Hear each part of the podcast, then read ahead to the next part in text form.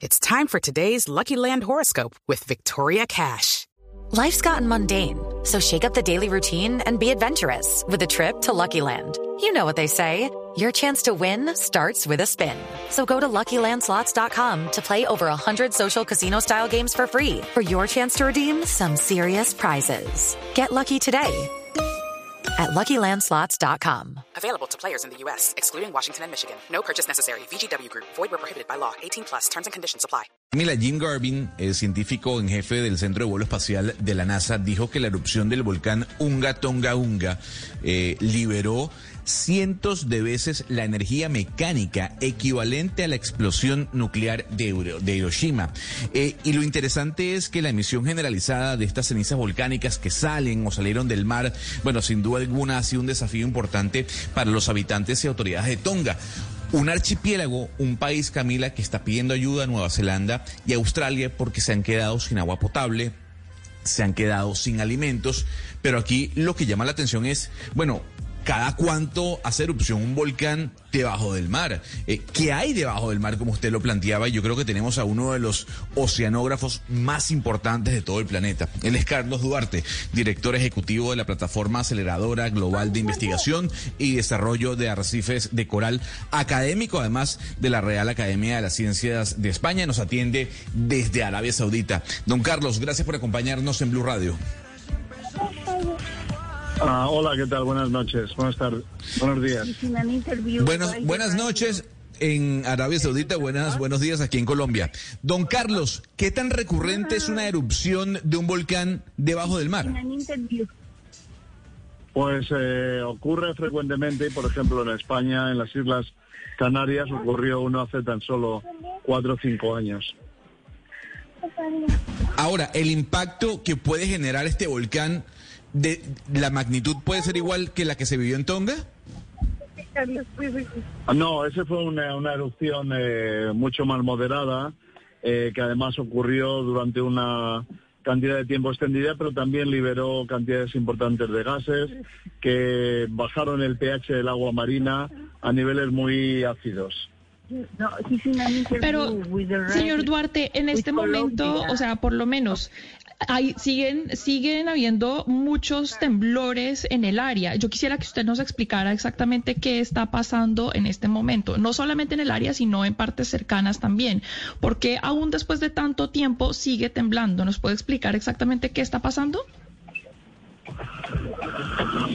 Pues eh, bueno, sigue habiendo erupciones eh, en la zona y eh, también actividad de terremotos, porque tenemos que recordar que la zona donde está ocurriendo esto Tonga se conoce como el cinturón de fuego que hay en el Pacífico y es frecuente que haya mucha actividad tanto de terremotos como actividad volcánica. Director Duarte, usted nos habla del cinturón.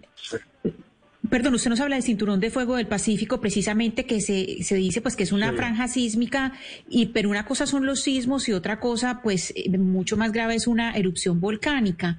Eh, ¿Es más riesgosa ese cinturón de fuego del Pacífico que cualquier otra parte del mundo entero? Y en ese sentido, ¿hay algo de, de injerencia de lo que hacemos los seres humanos para que sea más peligrosa?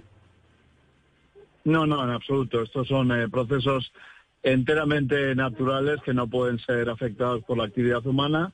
Eh, han ocurrido desde, desde tiempos anteriores a la presencia de nuestra especie en el planeta y continuarán eh, ocurriendo. Lo que pasa es que evidentemente ahora tenemos la capacidad de observarlos, de reportarlos y de incluso cuantificar la magnitud en energía de, estos eventos que hasta hace, hace, por ejemplo, 100 años quizá no hubiéramos sabido de esta erupción en Tonga. Eh, don, Carlos, la pregunta es, bueno, yo sé que a lo mejor no se pueden prevenir, pero ¿cómo uno puede evitar que, la, que las consecuencias sean menores a las que, por ejemplo, se vivieron con la erupción del volcán en Tonga?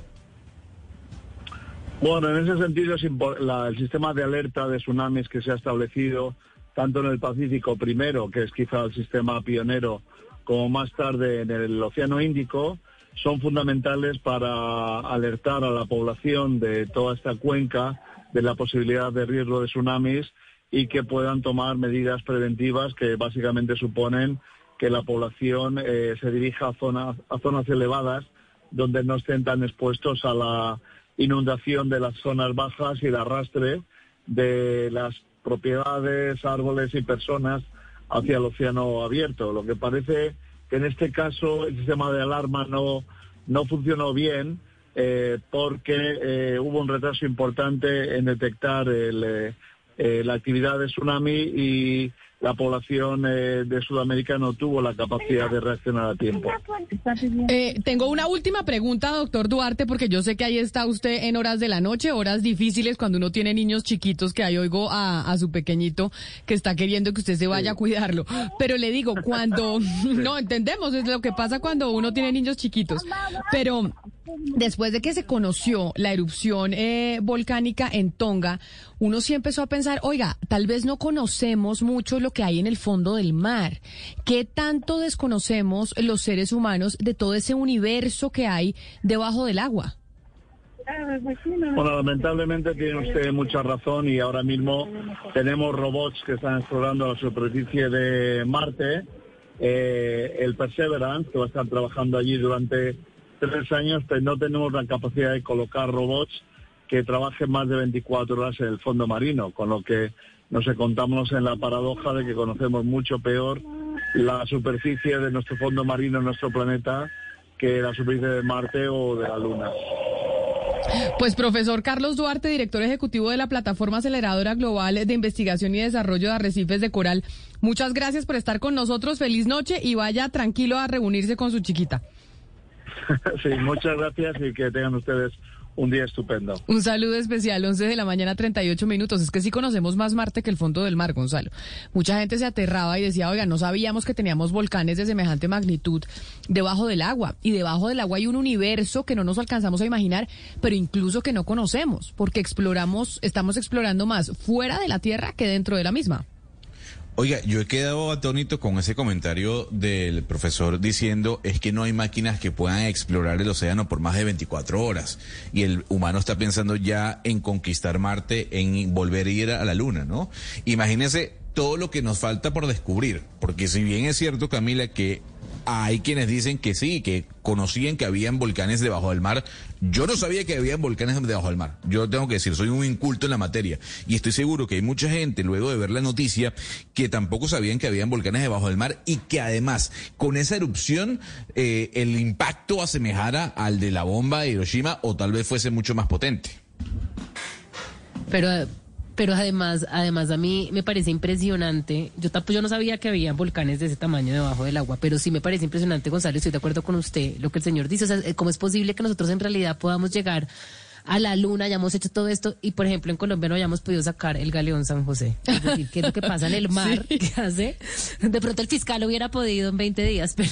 No, es que de verdad no conocemos y debajo, en cuántas películas no se han hecho sobre los misterios que hay debajo del agua. Es que debajo del agua hay un mundo que no conocemos y no, y, y, no tenemos como la misma curiosidad que sí hay por los planetas fuera de la Tierra y acá hay una cantidad de cosas que no que no sabemos. Por ejemplo, hay eh, ¿cómo se llama esta película eh, Gonzalo que además era de muñequitos? Yo jugaba un juego de Super Nintendo de esa película que se llama La, la Atlántida, ¿no había una película de eso?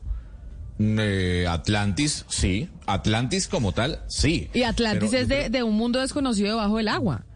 Exactamente, la ciudad perdida de Atlantis, eh, que se encuentra en el fondo del mar, Camila. Pero yo creo que lo más cercano que yo he podido explorar debajo del océano es Titanic. Usted recuerda que Titanic arranca con una exploración sobre el, barco hundido. Eh, y ahí uno dice, wow, qué impresionante las imágenes que uno puede captar o que se captaron del Titanic eh, en, aquel, aquella expedición que, realizó James Cameron. Pero si bien es cierto, yo también estoy como Valeria. O sea, no puede ser que el Galeón San José no lo han sacado y los señores o los ciudadanos, los seres humanos, estamos llegando a la luna. With Lucky Land you can get lucky just about anywhere. This is your captain speaking. Uh, we've got clear runway and the weather's fine, but we're just going to circle up here a while and uh, get lucky. No, no, nothing like that. It's just these cash prizes add up quick. So I suggest you sit back, keep your tray table upright, and start getting lucky. Play for free at LuckyLandSlots.com. Are you feeling lucky? No purchase necessary. Void where prohibited by law. 18 plus terms and conditions apply. See website for details.